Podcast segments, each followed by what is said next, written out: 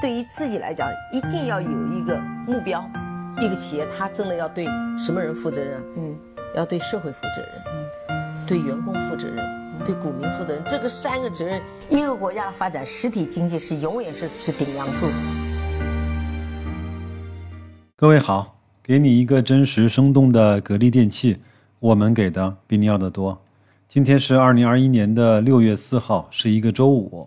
今天呢，白老师给大家带来一个人民网啊，专门跑到珠海去找了那个姚景元和董明珠，做了一个专门的访谈。主要的议题呢，就是中国的工业的发展、制造业的发展。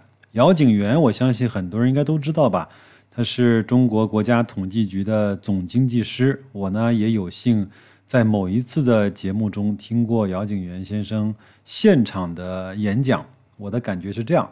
他说的呢都很有道理，但是呢，对个人来说基本上用不上，因为他关注的更多是从国家层面的宏观的部分。那这次呢，他和董总呢同台出来做访谈，他还是非常尊敬董明珠的，也是多次的对董总和格力呢表示了赞许。他也说啊，格力呢代表了中国制造的这种精神。给大家放送录音呢，是白老师呢想偷点懒。也不想整天跟大家在这唠叨啊。第二个呢，我觉得常常的听一听董小姐的这种访谈和录音，我们也监督她能够做到言行合一，好不好？那在听录音之前呢，我是想给各位分享一个杨天南先生啊说的一句话。他说：“绝大多数人啊，终其一生追求幸福的努力过程，就是将。”一手不够好的牌，渐渐的通过自己的努力换成一手好牌的过程。很多读者看完之后呢，拍案叫绝。但是呢，现实是非常现实的，读过未必懂。他其实是在说，换个角度来看，你以为你是打牌的那只手，但是你也许就是那张牌。这也是我们为什么一直要努力的原因。这段话呢，写自于。二零一九年的年底，他说：“新的一年马上就要到来了。那些一年前担心中美贸易战会引发崩溃而焦虑的人，今天是否为错过良机而后悔？”那我也想加一句：包括在一年前疫情最肆虐的时候，我们也会不会担心整个的股市，包括经济，从此就变得一蹶不振？那包括今天满怀憧憬。牛市是否来临的人，明天是否会在牛市过去之后，你能不能解决你现在的经济包括资金的问题而感到难过？那我再多说一句，那在今天对格力、万科、平安这些呃都面临着各自问题的公司开始抱怨啊、抛弃或者是愤怒的这种投资者，你再过两三年或者三五年，你会不会？给现在的自己一个大大的差评呢？我们要为了获得一手好牌而努力，也要成为一张好牌而奋斗。那就这样吧，跟大家共勉。各位听一下录音，过一个好的周末。再见，各位。大家好，这里是由人民日报麻辣财经工作室、人民日报人民网强国论坛和全国党媒平台共同推出的新媒体访谈节目《人民易财经》。那今天呢，我们的节目来到了珠海，和珠海传媒集团的大湾峰工作室一起共同推出《大湾区大未来》特别访谈节目。今天做客我们节目的两位嘉宾是国务院参事室特约研究员姚景元姚老师，格力电器股份有限公司的董事长、总裁董明珠董女士，还有我的同行珠海传媒集团的主持人陈博。那今天我们就一起在这里共同探讨大湾峰的未来。那其实我们都知道，今年呢是“十四五”的开局之年。那“十四五”规划当中呢，有一个特别明确的主线，就是三新，立足新发展阶段，啊，落实新发展理念，构建新发展格局。那我们也特别想知道啊，姚老师，在这个新发展格局当中，中国制造、中国制造业处于一个什么样的地位？不，大家知道我们有两个百年目标，第一个百年目标呢，就是建党一百年，是吧？一九二一年到现在，到今年。那我们这个目标呢？我们的任务是要实现全面小康。那么，我们应当讲，我们现在呢，是我们取得了这个一个辉煌的成就。第二个百年目标就是建国一百年，从一九四九年到二零五零年，那么从现在开始呢，还有三十年。这三十年，我们这个目标任务呢，就是要把我们这个国家建设成一个社会主义现代化强国，有这样一个更新更高的宏伟目标呢。我们要按照总书记要求啊，立足新发展阶段，贯彻新发展理念。构建新发展格局，无论是新阶段，还是新理念，还是新格局，其中非常重要的呀，就是制造业强国这样一个战略。大家知道，人类社会，你无论是哪一个国家，你这个国家是否富强，是否强大，归根结底取决于你物质生产能力。就你这个物质生产能力能力如何，它决决定你这个国家。是否富裕富强？所以我们回过头来看呢，中国的工业化呀，还是从第一个五年计划一九五三年开始，我们开始布局工业，嗯，是吧？那么到了一九七八年改革开放的时候呢，我们就明确的提出四个现代化，是吧？四个现代化，第一个就是工业要现代化。所以我们经过这几十年的努力来讲呢，应当说我们中国的工业，特别是制造业啊。取得了这个辉煌的成就。嗯，我们在由全面小康向社会主义现代化强国第二个百年目标这个实施过程当中，最重要、最根本的，还是要扎扎实实的发展实体经济，推动呢制造业强国战略。姚老师分享了这个实体经济还有制造业的重要性。那其实格力电器呢，也是整个中国制造业的一个缩影了。董总服务格力电器已经有三十年的时间了哈。您觉得这些年中国制造业的呃发展有哪些新的变化和亮点呢？我觉得新时代啊，那新发展，那我觉得我们国家整个战略是一个高质量发展的一个阶段。那么今年又是一个“十四五”开局之年，其实我们在企业发展过程中，我们总结了很多。这么多年发展回顾来看，我们从一开始的呃跟随型或者模仿型，到最后自己认识到企业的使命和责任的时候，我们能成为一个真正的创造型的企业。我用一个数字说话：九一年成立格力电器股份有限公司，到二零。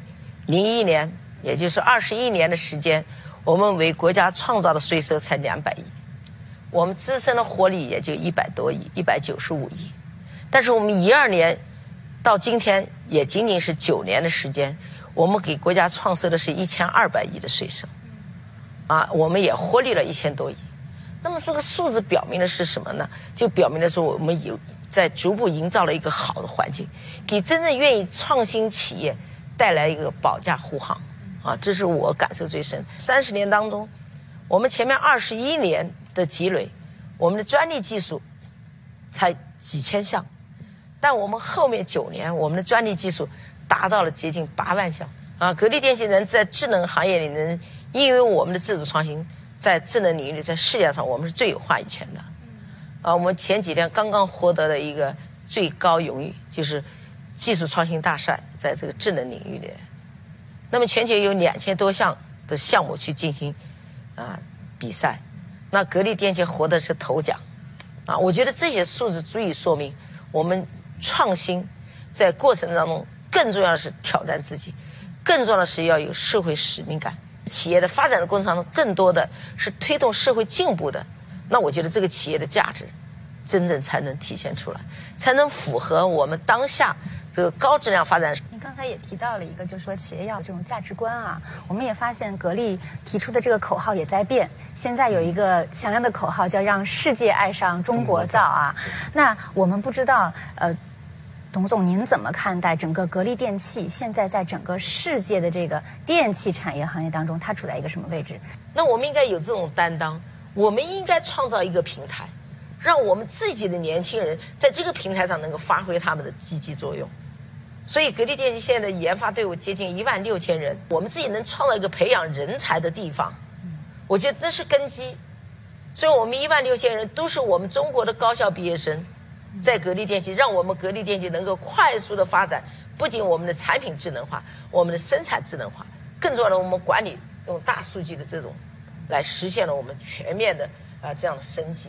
啊，这个是我认为是非常重要的。那您觉得现在在整个的全球的产业链上，咱们处在一个什么样的位置？全球产业链上呢，我觉得还有很多要去补充的。嗯。啊，当然，我觉得作为智能领域来讲，我们还是非常自豪，因为对产品的结构、材料的选用，啊，这些我们已经有掌控了自己的自主能力。比如说，这个碳中和、碳排放的减少，我们的一个技术突破就可以减少碳排放。啊，我们在二零一二年就提出来了，要用新的能源来支撑空调的耗电。怎么样来实现这样的一个新能源和我们的空调使用结合起来的技术？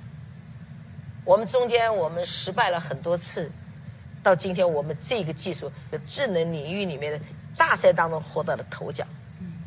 这就是对社会的贡献，对世界的贡献。刚才董总其实提到了一个，我们的中国制造，中国我们的中国企业有很多已经通过自主创新闯入了无人区。在您看来啊，整个中国制造现在在全球产业链处在无人区的企业多不多？我们的这个产业体系怎么来再升级，来实现整个的强国的战略？现在中国的空调占世界空调总量百分之八十，嗯，是吧？我们过去。像我们小的时候都不知道何谓空调啊。嗯。那么现在中国制造业应当讲，经过这几十年的发展的话呢，我们中国现在是啊世界第一的大国。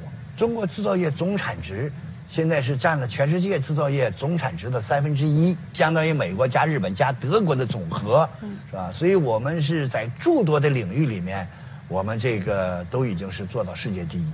如果说我们把制造业再放大一点看，按照国际标准划分。现在全世界的工业分四十一个大类，一百九十一个中类，五百二十五个小类。现在全世界大中小门类齐全的只有一个国家，就是我们中国。说我们讲中国经济韧性强、潜力大，其中非常重要的就是我们制造业基础，我们产业链条、供应链是吧？产业链条它是这个比较完整完备。当然，我们也存在一些个问题。我们首先要稳住制造业。它的比重，因为制造业呀还是强国之本。我觉得这几年我们确实出现了脱实向虚这种状况。搞实体经济啊，搞制造业呀，成本高、利润薄、风险大，而且还容易让人瞧不起。我觉得董总他领导格力，他没搞房地产，不去赚快钱，扎扎实实的呢去推动这个技术进步和技术改造，是吧？敢于呢不断的来超越自我，是吧？另外一个。我觉得在人才培养上，就一个企业应当是个学校，它不断的去培养人才。一个员工到了你这个企业里来，他不单单是要获得一定的收入、工资了，他还应当在你这个企业环境下，在你这个企业文化下，他能够不断的成长、提高。我觉得一个企业不但要出产品，你应当是出人才。所以从这个角度来说呢，我们来认真的去剖析格力的这种实质性的经验非常重要。刚才姚老师在讲到这个制造业的重要性，还有这个格力的人才的自主培养方面哈，我看董总是频频点头，非常的认可哈。就刚才姚老师真的是站在一个高度来看中国制造业发展，我们是在基层，所以我们对制造业的理解还是应该说比较深刻。但我们要解决是市场问题，如何把中国真正强有力的自主研发的技术的产品，能够在市场当中给予合理的空间。这个我觉得很重要。我们很多的企业在选择产品的过程当中，他还是用过去的思维在认为，好像国外的是最好。在智能这个领域里面，中国的品牌可以说当之无愧是世界一流的品牌。我这点在这里可以承诺，因为我们很多的先进技术，我们现在光发明专利就有一万项，发明专利就有一万项，而且是授权的。那么足以说明我们的技术已经不是像过去跟随别人，而是引领。比如刚才我讲的绿色环保的产品。那我们在这过程当中，格力的空调在这个领域里面，格力的空调第二代的产品就可以节能百分之三十。那我们第二代技术出来，磁悬浮技术出来了。磁悬浮的技术是什么概念？节能了百分之六十。那再加上我们刚才讲的新能源，把我们的产品结合起来，我们未来实现碳中和这个目标，我们在努力。那么作为制造业来讲啊，格力让世界爱上中国造，那是我几年前喊出来的口号。我今天实现了，我们的饭包是全世界最好的，我们的冰箱是全世界最好的，肉放进去一个星期拿出来还和新鲜肉一样，不用化冻，马上就切开。我的洗衣机完全是无声状态，超级静音。同时，我们解决了大家现在最头痛的就是高档一点的材质的要拿去干洗，但是我的洗衣给你解决了。所以一个企业的发展，要考虑的你的标准是什么？国家标准也好，国际标准也好，我认为更多的是消费者标准。所以我们今年提出一个新的口号，希望我们珠海啊，在这个大湾区的这样的一个进程当中，成为世界的标准的研发中心、设计中心，定标准的地方。我们十五个研究院就立足在珠海，我们就希望我们未来把中国能成为世界的研发中心。中国在国际市场上它是一部分，我们不能到别的地方建就叫国际中心。中国应该理直气壮说，我就是研发中心，这个是很重要的。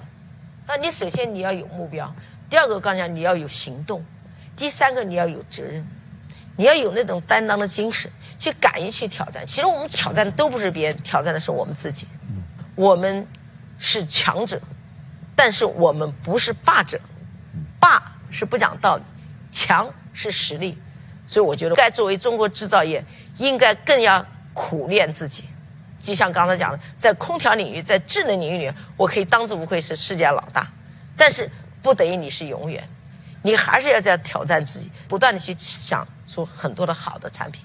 比如我们最简单讲一个技术，看起来是不是太难的技术，但没有人去想。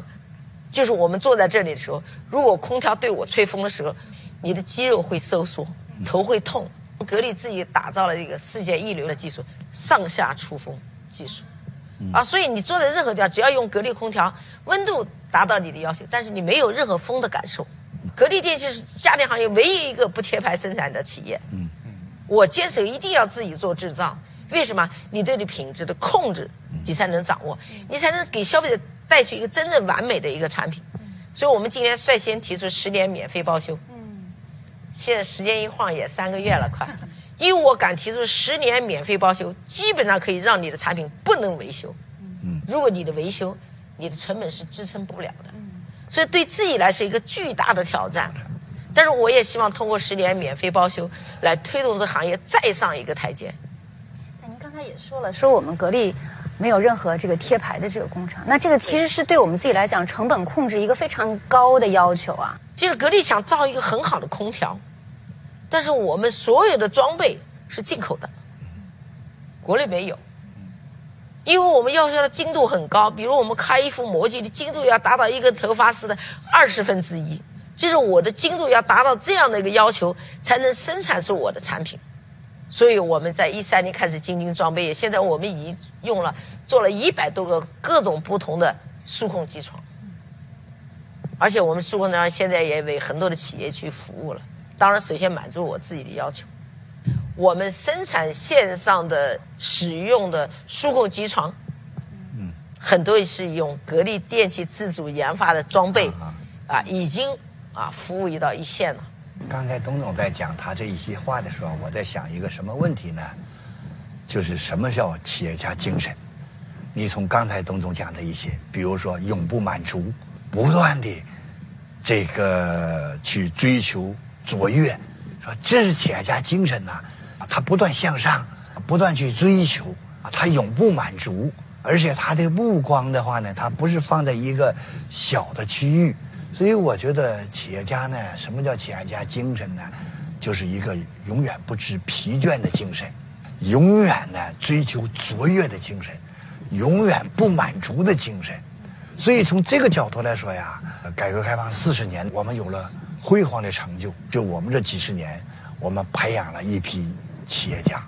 我觉得这是我们党最宝贵的财富，我们国家的财富。我们能有一批像董总这样一些个有企充满企业家精神的人，他们永不满足，他们追求卓越，是吧？他们这个这个不断的去奔取新的目标，甚至说他永不知疲倦。这样一种情怀，一种精神。我们呢，现在是世界上这个制造业大国了，但是确实我们在一些个领域上，我们不是强国。董总刚才他讲到这个数控机床，我们国家现在呀，我们机床产量占世界机床总产量百分之三十八，世界第一。但是咱们现在高档数控机床百分之九十以上要靠进口啊，所以我们讲新阶段、新理念、新的格局，我们要把它落实好，特别是在创新。是我们这个民族，是我们这个企业，是我们整个经济活动能充满生机，不断的去进步。